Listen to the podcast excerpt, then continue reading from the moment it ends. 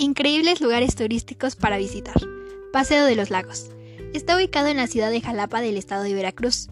Es uno de los lugares más hermosos y concurridos con los que cuenta esta ciudad, donde las personas asisten a patinar, visitar exposiciones, comer una nieve, disfrutar de la tirolesa, las lanchas y de los diferentes eventos culturales gracias a su cercanía con la Casa del Lago V.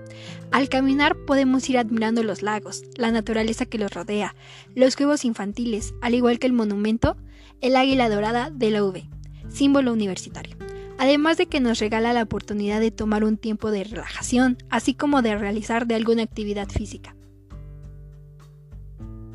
Cascadas de agua azul, ubicadas en el estado de Chiapas uno de los paisajes más hermosos de la República Mexicana, ideal para practicar fotografía y actividades al aire libre. Además que puedes adquirir artesanía regional.